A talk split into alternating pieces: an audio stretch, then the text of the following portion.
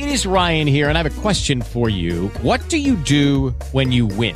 Like, are you a fist pumper? A woohooer, a hand clapper, a high fiver. I kind of like the high five, but if you want to hone in on those winning moves, check out Chumba Casino. At chumbacasino.com, choose from hundreds of social casino style games for your chance to redeem serious cash prizes. There are new game releases weekly, plus free daily bonuses. So don't wait. Start having the most fun ever at chumbacasino.com. No purchase necessary. Group. Void were prohibited by law. See terms and conditions. 18 plus.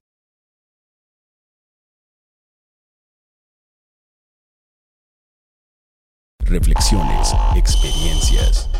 Un viaje sonoro hacia tus pensamientos. Ensayos radiofónicos con Andrés Pola por Radio Real.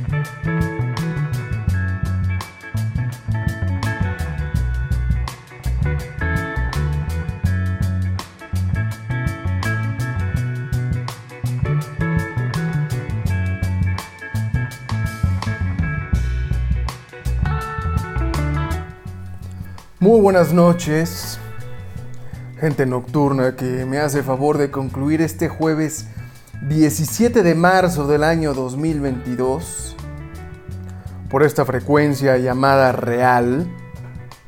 El programa es Ensayos Radiofónicos, yo soy Andrés Pola y donde quiera que estén, donde quiera que escuchen esta radio fuera de la radio, les saludo. Y la invitación es, queridos amigos, a un espacio apartado para, para imaginar, para disfrutar música y palabras, sentir. Para lo cual quizá les venga bien acompañarse con un cafecito, un tequila, un vino, acompañarse por aquello que da placer y que distingue este momento para poder terminar el día no con el acelere ordinario, no con la rutina que no distingue un día de otro. Vamos a ver si logramos callar un poco la mente y terminar la velada de manera singular.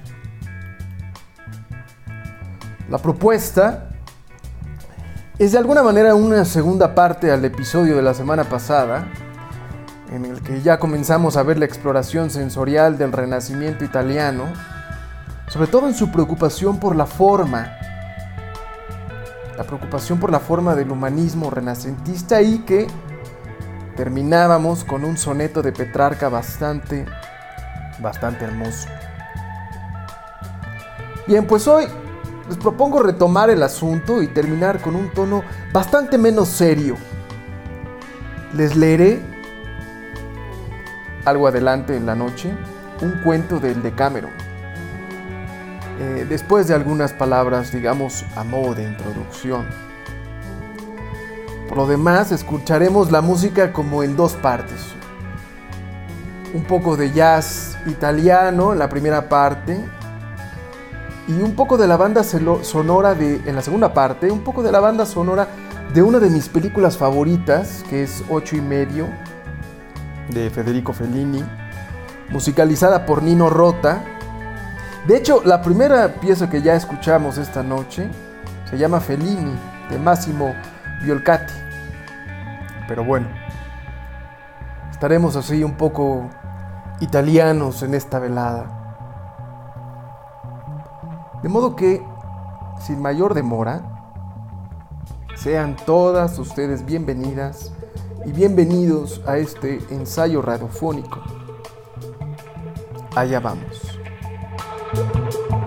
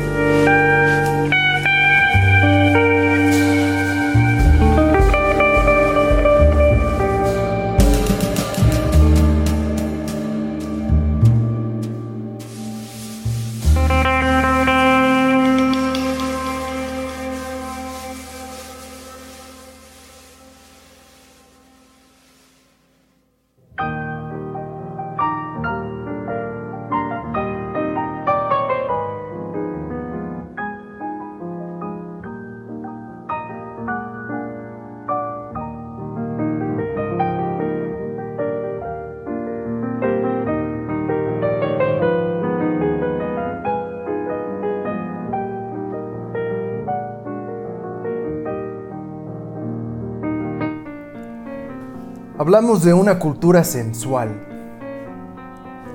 Quiero decir, una civilización que vive en los sentidos. Es difícil para algunos aceptar que los países, la gente, las nacionalidades, tengan rasgos.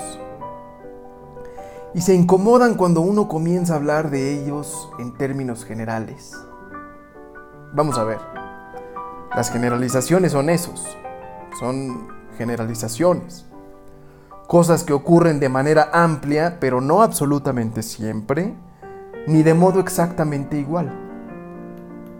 Por otra parte, que uno pueda señalar rasgos generales de un pueblo no implica, ni de lejos, que se trate de rasgos esenciales.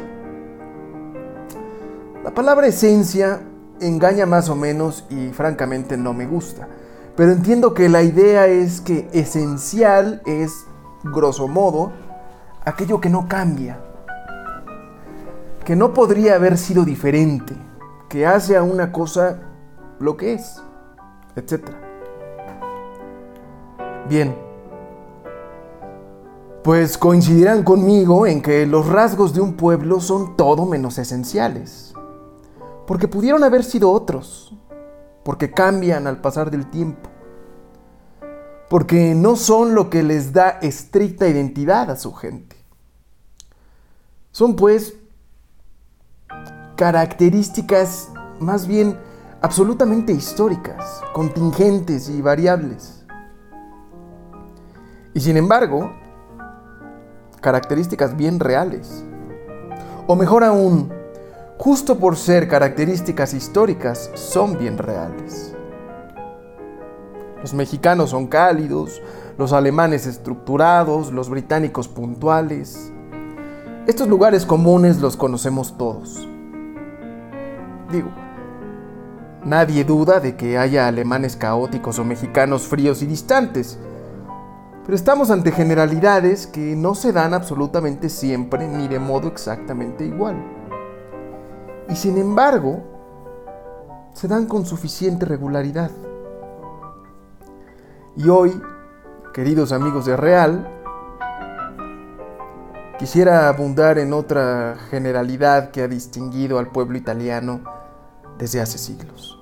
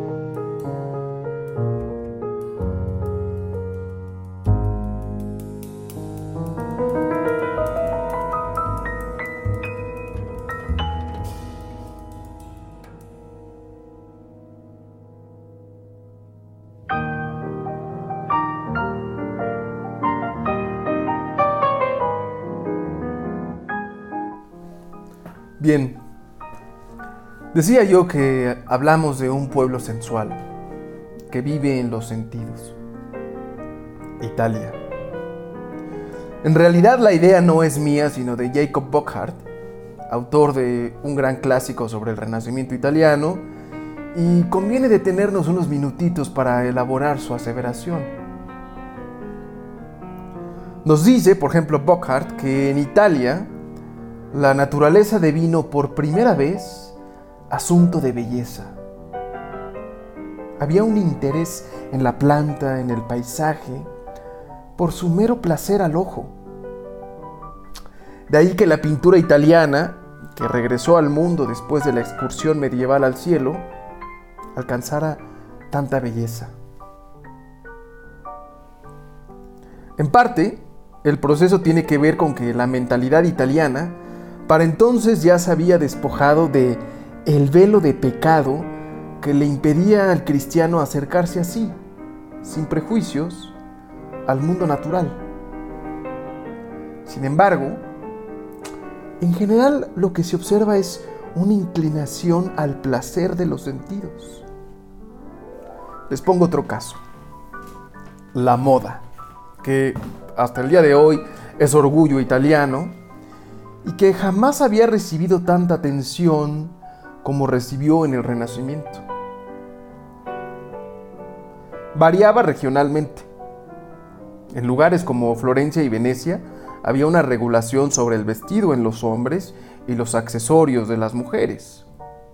Mientras que en Nápoles, allá al sur, el atuendo pues ya no alcanzaba para separar a los nobles y los burgueses. En todo caso, hacia el año 1500, las mujeres vertían exagerada dedicación en su apariencia. Jamás en lugar alguno se había dado un empeño similar en alterar el color de la piel o el pelo. El pelo falso, por cierto, era el ornamento de mayor uso aun cuando lo prohibiera la ley. Y aquí las pelucas rubias eran las preferidas. De hecho, si las mujeres andaban con su pelo al natural, no sorprendía verlas rendidas al sol por aquella creencia de que así lograrían teñir de amarillo su cabello. Gracias a la gran estrella. Se maquillaban además todo, desde las pestañas hasta los dientes, sin exagerar. Y los perfumes se aplicaban también a todo, incluso a las mulas y los burros que participaban en los festivales.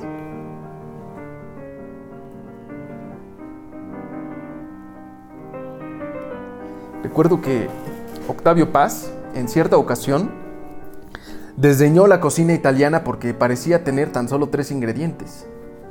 Y es verdad, ¿acaso sea difícil llamar a algo italiano si no es pasta o si se le ausenta el jitomate y la oliva. Bien, pero incluso ahí, en esa sencillez tan alejada de la sazón asiática o incluso francesa, abigarradas y complejas, incluso ahí, en esa cocina tan simple, el gran motor es el placer. que cada ingrediente sepa, y sepa bastante. Se come por gusto y se vive por ello también. Se bebe no para emborracharse, sino para el deleite. Una cultura dada a los sentidos. Una generalidad. De hecho, el regreso a los clásicos que caracterizó al humanismo renacentista, según lo platicamos en el pasado ensayo radiofónico, es una manifestación más de esta inclinación a la belleza. Porque no fueron originales ni demasiado profundos respecto a sus ideas, pero fueron excelsos para la forma, para encontrar un lenguaje que, aunque repitiera, lo hiciera musicalmente, elegantemente, bellamente.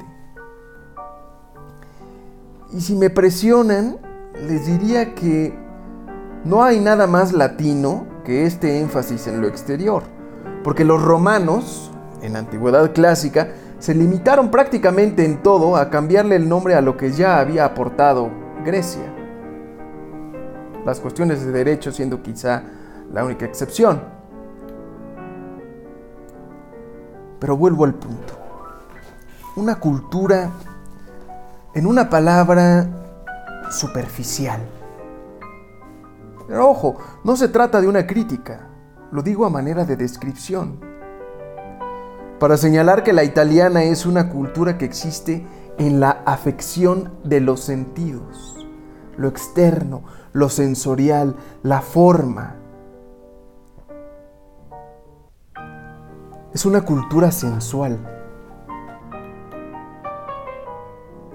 En realidad, todo lo previo viene al cuento para leerles un poco de renacimiento italiano que, si acaso desconocen, yo creo que les va a gustar.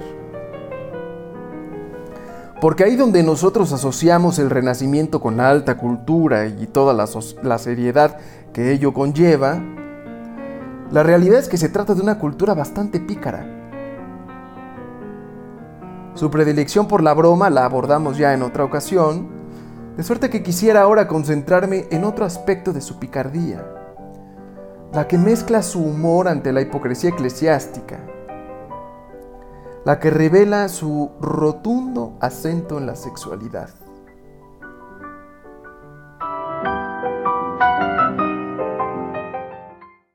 With Lucky Land slots, you can get lucky just about anywhere. This is your captain speaking. Uh, we've got clear runway and the weather's fine, but we're just going to circle up here a while and uh, get lucky. No, no, nothing like that. It's just these cash prizes add up quick. So I suggest you sit back, keep your tray table upright, and start getting lucky. Play for free at LuckyLandSlots.com. Are you feeling lucky? No purchase necessary. Void where prohibited by law. 18 plus terms and conditions apply. See website for details. Hola, buenos días, mi pana. Buenos días, bienvenido a Sherwin Williams. ¡Ey! ¿Qué onda, compadre? ¿Qué onda? Ya tengo lista la pintura que ordenaste en el ProPlus app. Con más de 6.000 representantes en nuestras tiendas listos para atenderte en tu idioma y beneficios para contratistas que encontrarás en aliadopro.com. En Sherwin Williams somos el aliado del PRO.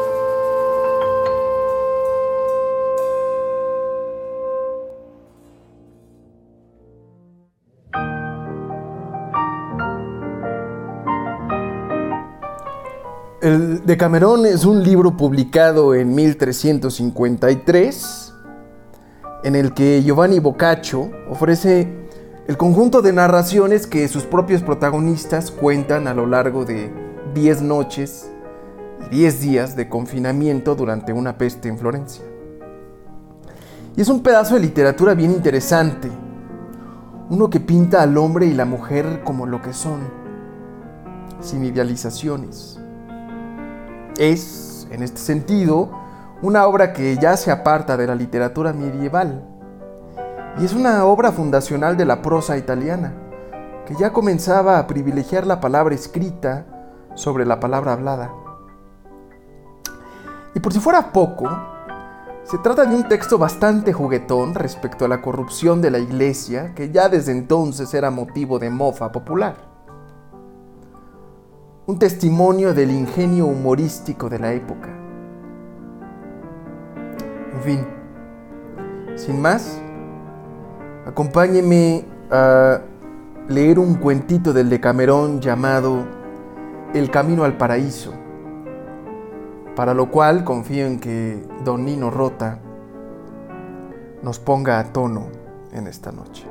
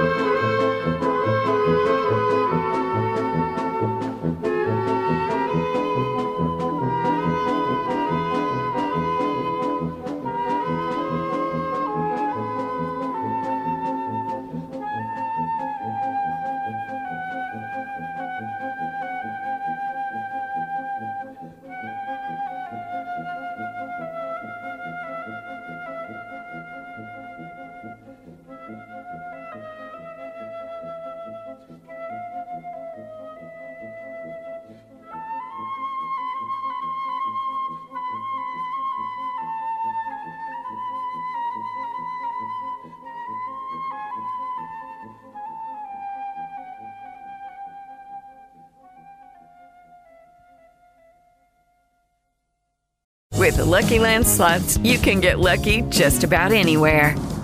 This is your captain speaking. Uh, we've got clear runway and the weather's fine, but we're just going to circle up here a while and uh, get lucky. No, no, nothing like that. It's just these cash prizes add up quick. So I suggest you sit back, keep your tray table upright, and start getting lucky.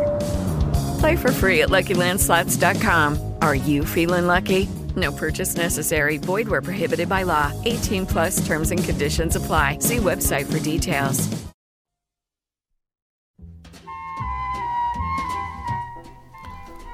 He escuchado que en otro tiempo vivía cerca del convento de San Pancracio un hombre rico y bueno llamado Pucio de Rinieri. Este hombre se hizo tan devoto que entró en la orden de San Francisco, donde fue llamado hermano Pucio. Careciendo de familia y teniendo nada más a su mujer y a un criado, y como por esta razón no necesitaba ejercer ningún oficio, disponía de todo el tiempo necesario para entregarse a los ejercicios espirituales. Se pasaba el día en la iglesia y, como era simple y tosco, se limitaba a recita- recitar sus padres nuestros, asistir a los sermones y escuchar las misas. No faltaba nunca a un laude ni a un cántico ejecutado por un seglar. Ayunaba con regularidad y se disciplinaba tan a menudo que corría el rumor de que formaba parte de la cofradía de los flagelados. Su mujer era muy bella, lozana y ampulosa. Tenía de 28 a 30 años y se llamaba Isabel. A causa de la devoción de su marido, se veía sometida a una dieta más rigurosa de la que le, le apetecía a su cuerpo. Cuando necesitaba dormir o quería pasar con él un rato agradable, su marido se ponía a contarle la vida de Jesucristo, los sermones de Fray Atanasio, las lamentaciones de Magdalena y otras cosas por el estilo. Por aquel entonces llegó de París un monje llamado Félix, procedente del convento de San Ambrosio. Este monje era joven, apuesto, agudo de ingenio y muy listo.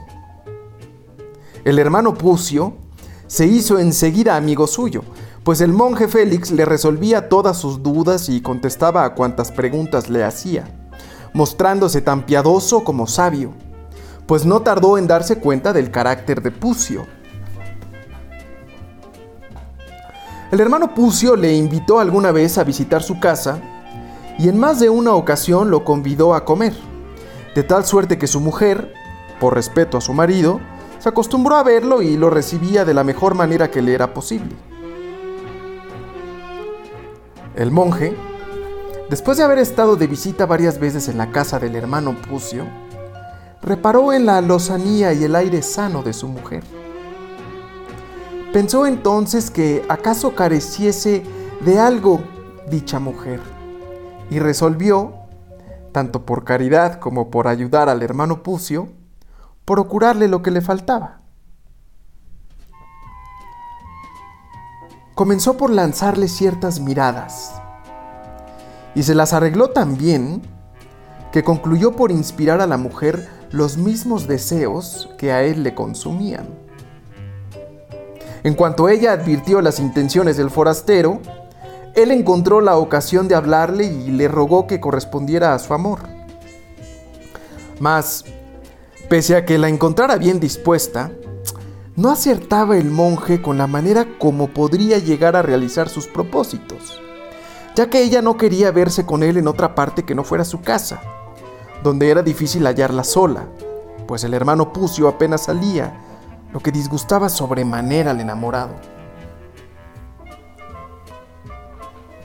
Algún tiempo después, el monje Félix, a fuerza de reflexionar, discurrió un medio para poder satisfacer sus deseos con aquella mujer en la propia casa de ésta, y pese a la presencia de su marido, sin que el tal pudiera abrigar la menor sospecha.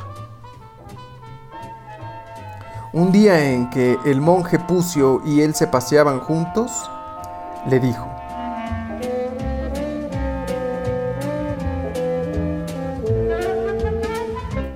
Veo, mi querido Pucio, que todos vuestros deseos tienden a conquistar la salvación eterna. Sin embargo, me parece que habéis tomado el camino más largo.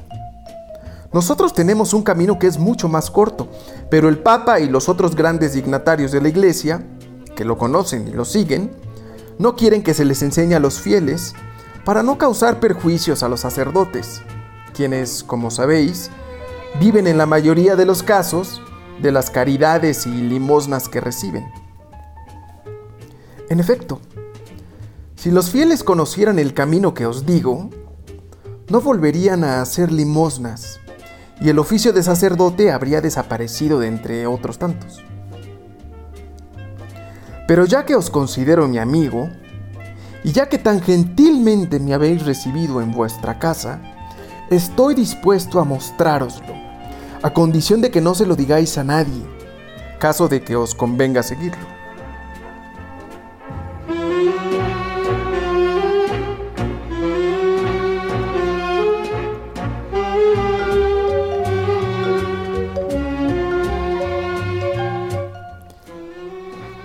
El hermano Pucio, ardiendo de impaciencia por conocer el medio de que le hablaba su amigo, suplicó a éste que se lo dijera, asegurándole mediante juramento que no hablaría de ello con ninguna persona, a menos que él le autorizase hacerlo.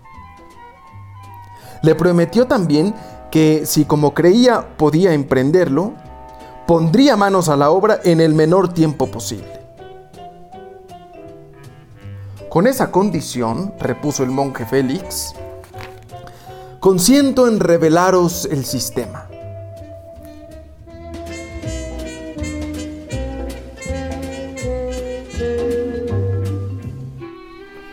Sabréis que para alcanzar el paraíso, los santos doctores de la iglesia recomiendan la penitencia que os voy a decir. Comprenderéis que no pretendo convenceros de que por la penitencia cesaréis en lo sucesivo de ser pecador, pero sí de que todos los pecados que hayáis cometido antes de hacer la penitencia os serán perdonados, y que aquellos en que incurráis luego no serán considerados sino como pecados veniales, que un poco de agua bendita podrá borrar. Con lo cual, no os serán tenidos en cuenta ni os podréis condenar por ellos. Conviene, para alcanzar el resultado que queréis, comencéis enseguida por confesar con todo detalle vuestros pecados. Después, que ayunéis y hagáis por lo menos 40 días de abstinencia, durante los cuales no solo deberéis absteneros de desear la mujer del prójimo, sino que no tocaréis la vuestra. Haría falta también, prosiguió, que encontraréis algún sitio en la casa desde donde pudierais ver, ver el cielo durante la noche. Iréis allá a la hora de completas y os tenderéis sobre una mesa, de modo que apoyado en ella de espaldas, vuestras piernas cuelguen hacia afuera. Estando en esa posición, extenderéis los brazos en forma de cruz y levantaréis los ojos al cielo Deberéis permanecer así, sin cambiar de postura ni hacer ningún movimiento hasta que sea de día. Si fueseis hombre instruido, sería conveniente que durante este tiempo recitaseis la oración que yo os indicaría. Pero como no lo sois, bastará con que digáis 300 veces el Pater Noster y 300 el Ave María en honor de la Santa Trinidad. Al contemplar el firmamento, os acordaréis de que Dios ha creado el cielo y la tierra. Y al tener los brazos en cruz, meditaréis sobre la pasión de Jesucristo. Cuando escuchéis el toque de maitines, podréis, si así lo deseáis, ir a acostaros para descansar un poco. Luego, por la mañana, iréis a la iglesia en la que escucharéis por lo menos tres misas y diréis 50 Pater Noster y otras tantas Ave María. Después de lo cual podréis, como de costumbre, dedicaros a vuestros negocios. Después comeréis y volveréis a la iglesia a oír las vísperas, y a recitar algunas oraciones que os daré por escrito y sin las cuales no lograréis nada. Más tarde, a la hora de las completas, volveréis a vuestra casa y reanudaréis vuestra penitencia. Haciendo esto, que es lo mismo que yo hice en otra ocasión, y si ponéis en ello toda la devoción necesaria, tengo la seguridad de que incluso antes de que hayan pasado 40 días, conoceréis los maravillosos efectos de la eterna beatitud.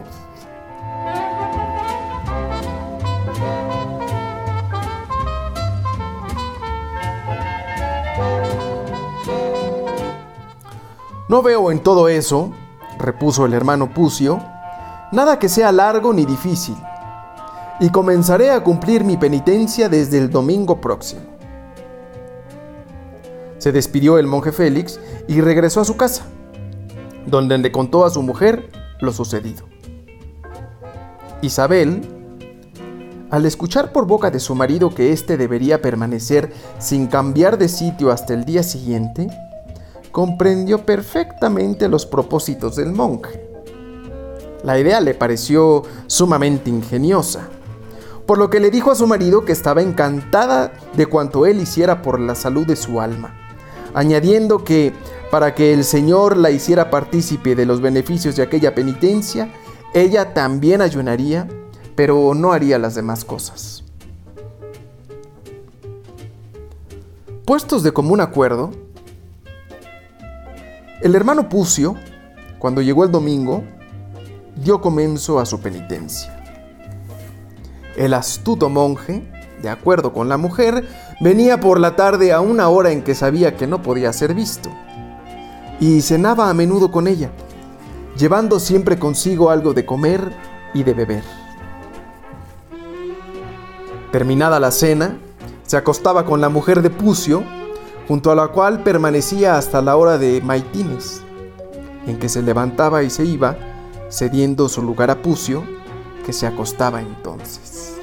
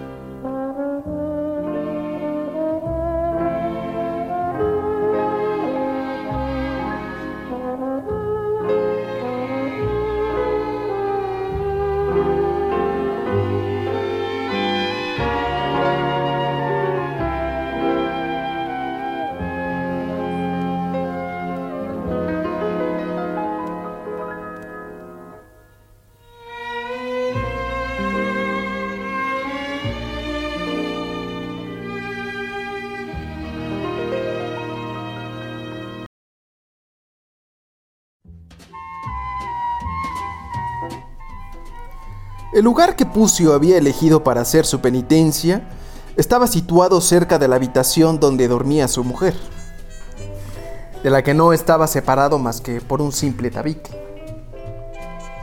Cierto día en que nuestro monje se solazaba con su amada de modo más apasionado que de ordinario, el hermano Pucio creyó que se movía el pavimento. Se detuvo al llegar el primer centenar de, de padres nuestros y sin cambiar de postura, preguntó a su mujer por qué hacía tanto ruido. la joven, que siempre estaba dispuesta a bromear y que en aquel momento cabalgaba sin silla ni bridas, le contestó, Marido mío, yo me puedo mover cuanto quiera. Pero, ¿por qué te mueves tanto? indagó Pucio. ¿Qué significa todo ese ruido? ¿Cómo? ¿No sabéis lo que significa? repuso ella riendo con todas sus ganas. ¿Acaso no habéis oído decir que cuando no se cena se pasa la noche con gran agitación?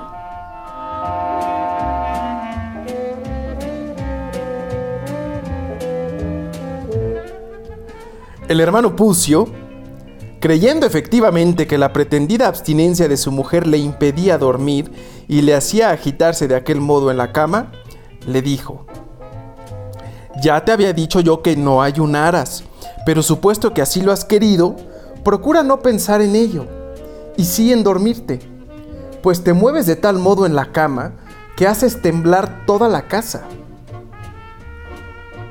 No os inquietéis por eso, repuso ella, pues sé muy bien lo que hago, y cumplid vuestra penitencia también como yo cumplo lo que me ha tocado en suerte.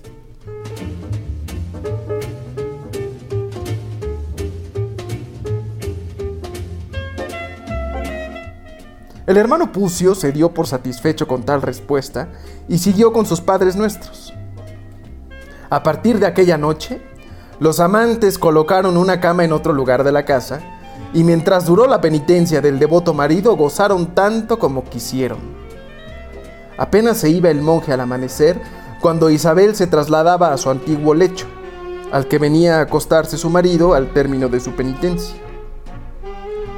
Así continuaron cierto tiempo, el hermano Pucio haciendo penitencia y su mujer divirtiéndose con el monje Félix. Ella bromeaba a propósito de aquello con el monje, al que decía, es mi marido el que hace la penitencia y nosotros quienes ganamos el paraíso. Después de la prolongada dieta a la que tuvo sometida a su marido, la alimentación abundante con la que le regalaba el monje fue tan de su gusto que por más que el término de la penitencia de Pucio estuviera próximo, Isabel encontró la manera de seguir el mismo régimen con el monje fuera de su casa y siguió gozando con él a discreción.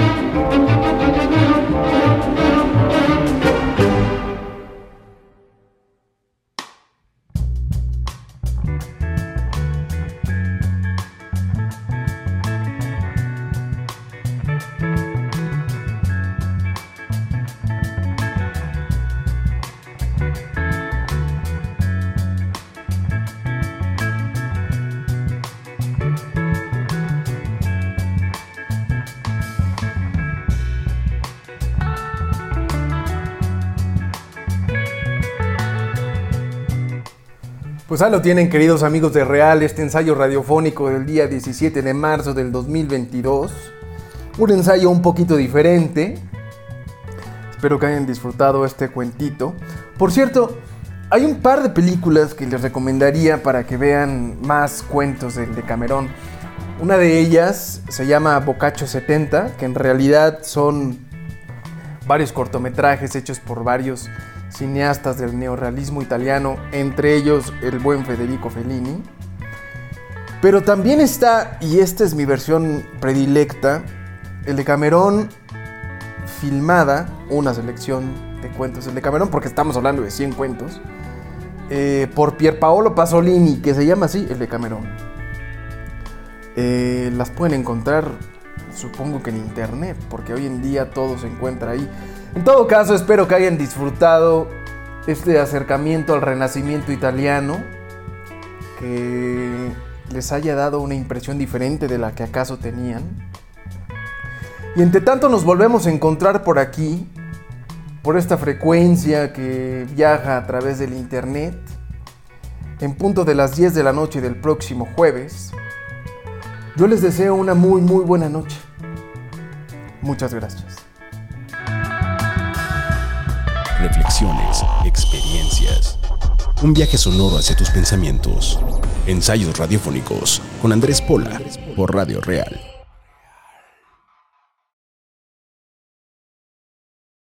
With Lucky Land you can get lucky just about anywhere. This is your captain speaking. Uh, we've got clear runway and the weather's fine, but we're just going to circle up here a while and uh, get lucky. No, no, nothing like that. It's just these cash prizes add up quick. So I suggest you sit back, keep your tray table upright, and start getting lucky. Play for free at LuckyLandSlots.com. Are you feeling lucky? No purchase necessary. Void where prohibited by law. 18 plus terms and conditions apply. See website for details.